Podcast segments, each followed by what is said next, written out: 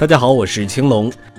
维生素 D 是一种溶脂性维生素，有利于维持身体的钙水平，从而使骨骼、牙齿和肌肉保持健康。近年来，越来越多的研究发现，维生素 D 可以预防癌症，这是真的吗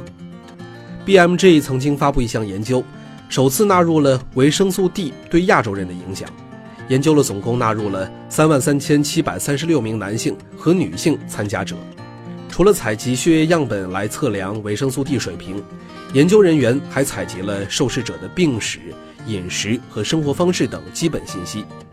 结果显示，与维生素 D 水平最低的受试者相比，具有更高水平的整体癌症风险降低了百分之二十。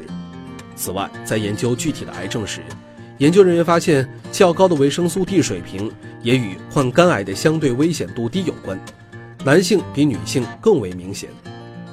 美国临床肿瘤协会2017年年会也曾报告过证实高剂量维生素 D 可以延长结直肠癌患者疾病进展的随机实验。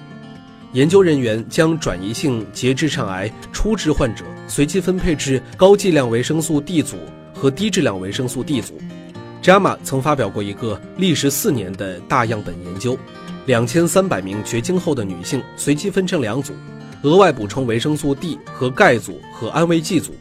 结果发现，额外补充维生素 D 和钙组患癌风险降低了百分之三十，但遗憾的是，并没有达到统计学上的明显差异。也就是说，这一结果并不能说明我们需要额外的摄入维生素 D 补充剂来预防癌症。高剂量组和低剂量组的中位随访期分别为十六点九个月和十七点九个月，高剂量组和低剂量组的疾病控制率分别为百分之九十六与百分之八十四。但是通过进一步的分析发现，那些患癌的女性血液中维生素 D 的水平低于正常女性。文章的主要作者张德拉皮博士认为，这也就意味着血液中较高的维生素水平与较低的癌症风险有关。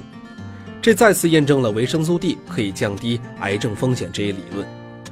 总之，虽然不用专门去额外补充维生素 D，但是保证日常的维生素 D 需求，多晒晒太阳，别挑食。食物中也有天然的维生素 D，比如鱼类、菇类、奶制品和鸡蛋等。